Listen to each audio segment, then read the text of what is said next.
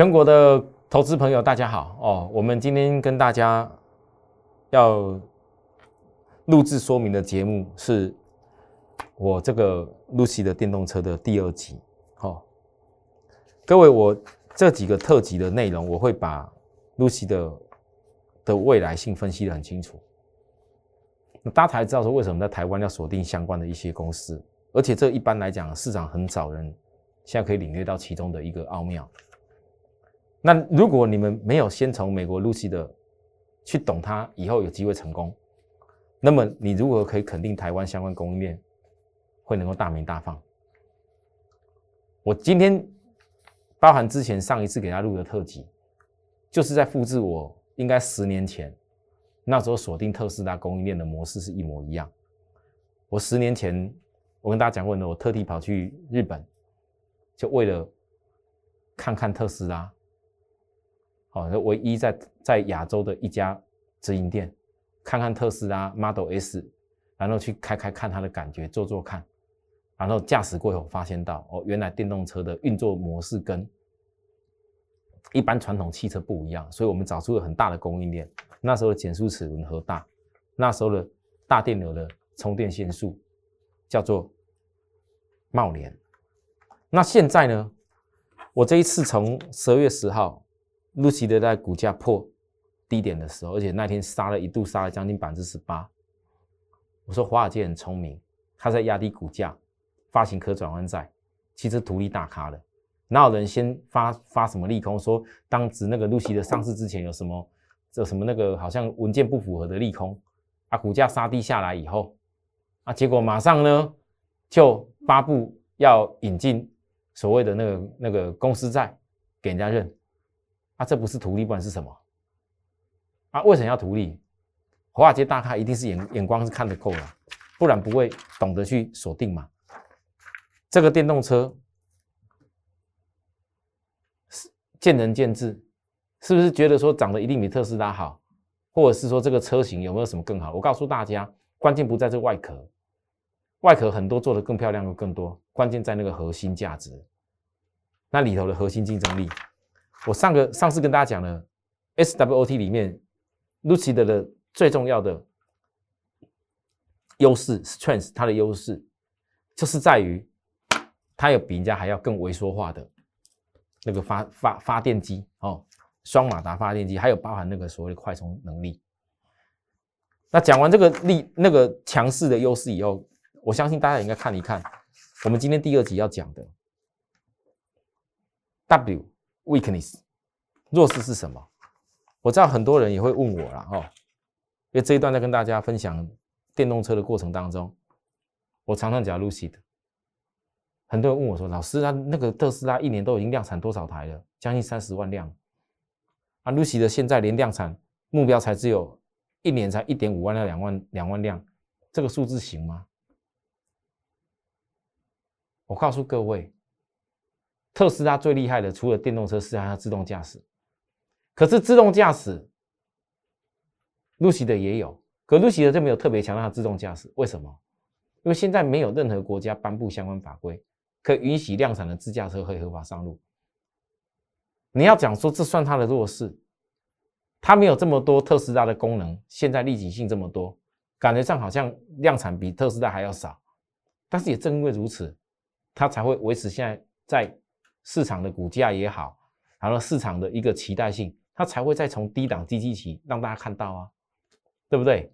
另外一个弱势点还有什么？感测器哦，这一点我必须要强调。特斯拉因为它的量产规模够了，所以特斯拉现在已经厉害到怎么样？各位投资人，特斯拉已经厉害到，你像去年不是很多那个电那个电子的那个汽车的那个相关的晶片都缺货吗？对不对？特斯拉是直接把一些比较低阶的晶片，直接透过城市的改良，把它变为也可以符合高阶使用啊。特斯拉可以厉害到这样子，这一点不得否认。所以这也是路西德的一个一一个还没有办法赶上特斯拉的最主要原因之一啊。那路西德现在就刚开始要量产，它的一个成本一定比较高昂，所以它的一个感测器的高昂成本是限制它除了自驾的以外，还有很多就是电动车。它能够大量生产的一个因素，因为你成本太高的部分，你要考量到那些股东的看法。那这个弱势你们要记下来。但是这些弱势如果有一天一点一点一点都改善的时候，是变成没问题。还有一个，Lucy 的尚未有能力自己部件充电设施、充电桩。特斯拉是直接以前就取得很多的资金，就直接做充电桩。啊，现在他赶着去做充电桩，我觉得也是输特斯拉。所以 Lucy 的自己确实没有这个能力去部件充电桩。但是 Lucy 的他也已经做个事情哦，我上次有跟大家讲过了，他是愿意跟美国现在拜登政府的政策一块合合合作下去。拜登政府已经确定要做五十万个全美国的充电桩啊，已经在做了。所以或者那些相关充电电网的公司、充电桩的一些公司，在美国再上去了。那上去以后呢？你觉得 Lucy 的如果说有办法技术能力达快充，他干嘛自己做充电桩？以前特斯拉是。只有他自己一个人有这个快充啊，超充啊，然后为了让车主买他的车子有感觉到说这超充有差异，但如果以后大家的技术都已经跨越到可以超充的时候，快充的时候，你觉得还有需要一定要充电桩吗？所以记录写的很我觉得很多人质疑说，哎，这个没像特斯拉一样这充电设施，我觉得这倒不是绝对的唯一因素，只要有办法快充，连你自己家里快充也能速度够快的话，你何必一定要去充电桩，对不对？啊啊！同样的这个问题，只要克服得了的时候，本来担心什么充电桩不足啦，然后维修费用啦，然后充电桩超充的部分价格充比较高啦，等等因素，这个都都可以克服啦。哦，那这是目前呢，我讲目前确实它是弱势，哦弱势。然后呢，包含消费者要电动车的困扰，其实现在我们我举例说，嗯，像香港，香港之前。呃，特斯拉也蛮流行的，可是香港的地没有办法说吻合到大到说有那种充电桩很普及，所以几乎都是设定在大楼里面。啊，到了现在香港已经进化到，就是说从特斯拉电动车起来以后，我现在怀疑欧洲可能会像香港这样子。以前哦，那个有那个在国外那专门做石油石油那个的厂商叫 Shell，我不知道各位有没有看过，就那个壳牌。Shell 那个石油壳牌，壳牌也有做那个很很多，在国外都有做那个叫加油站哦。可我现在壳牌在香港已经做了一个那种，就是说公共的充电桩，它的充电桩是可以同时有四台车子一块充。那如果今天只有一台车充的时候，这个充电的速度比较快；如果同时有四台车充的时候，就分享了四台车分享了这个电力，就充的比较慢一点。哎，我发现这也是蛮特别的。时代在演进，以前特斯拉就是一台充电桩就整个一台一台加的一台充，对不对？现在不是了。所以当时代演进过程里面，我觉得很多本来的弱势的问题，电动车弱势的问题，它会改变。那讲到这里，我再讲下一个哦，Lucy 的一个比较大的一个弱势的问题，就是他自己像克斯特斯拉一样，自行开发、自行技术、自行保守起来，在那边做。但是事实上，现在已经有很多的车厂，好像欧系的 VW、福斯、日本的 Toyota、雷诺、尼桑、明基必须的这这三家，等于是一个同样的一个集团。这些车厂都已经有共同平台在运作。那你当共同平台在运作的时候，你就可以降低开发成本跟大幅的量产。这一点确实是 Lucy 的未来所面临竞争者的挑战。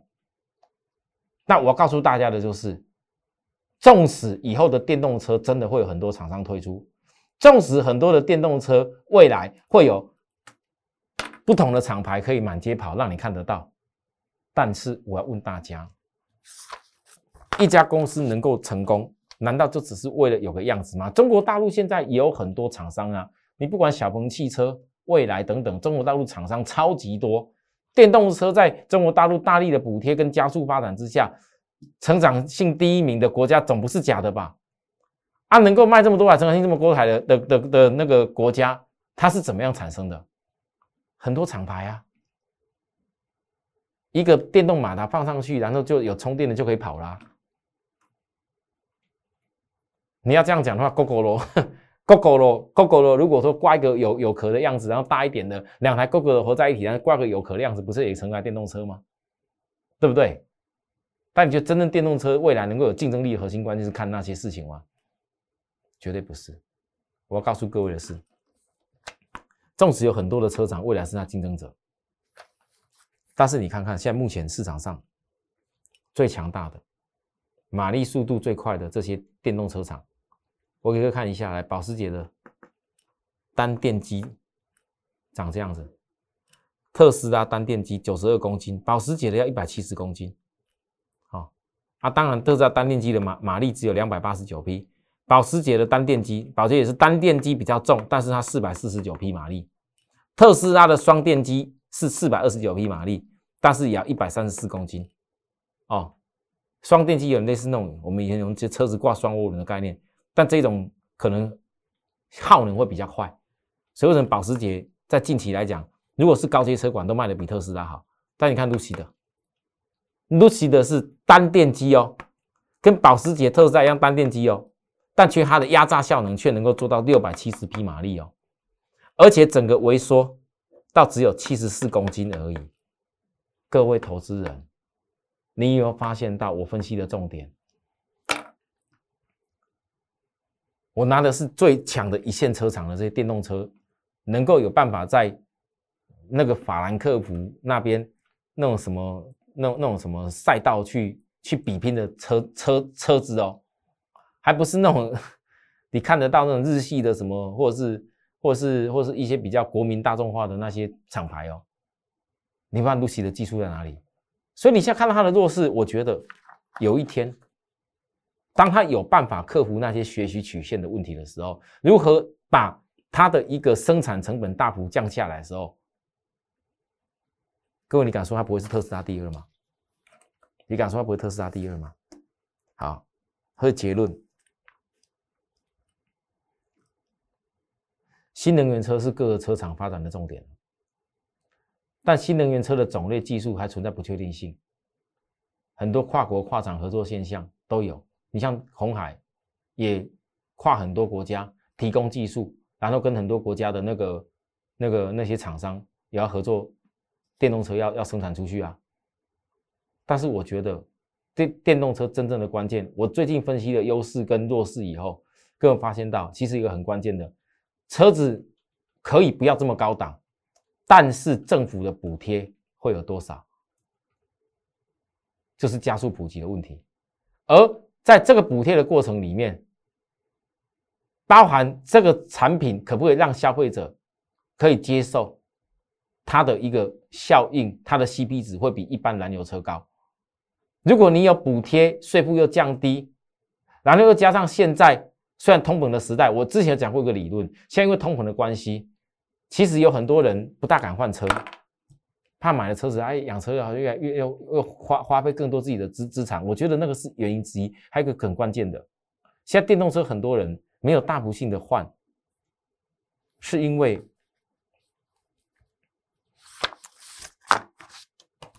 我刚讲了，如果它的一个马达运作的效能是够的。那相对就会等会节电，节电的过程当中，等于就是让许多的人在使用这个产品的时候，你手中的荷包就减少了很多付出的成本，对吧？哦，我觉得现在啦，很多车厂要专注的往这个方向去发展，那自然燃油车的厂商其实现在很多燃油燃油车指的当然比较有名的 B N W Benz。还有包含你福斯集团也在做这电动车，这些厂商都想要转型跨进去，但是我们要仔细再来，我以后会分析分析这些厂商到底有没有那个技术，可以跟这种新创电动车相比拼。那他们当然本来本身以前就有的车厂，还有这些基本的客户群，但这些客户群到底需要是什么？我想这个结论就是我今天跟大家讲的。综合而言，确实新创电动车厂还有它的弱势，可是这些弱势如何把它的优势不断提升出来？转为更好的优势，那就是不会受人家的比拼了。好了，今天跟大家讲到这里，下一集哦，我们来跟大家再讲讲所谓的机会，未来的机会，我 SWOT 应该都会跟大家讲完整，最后给大家一个做最大的总结。谢谢大家收看，我们哦下一集再会。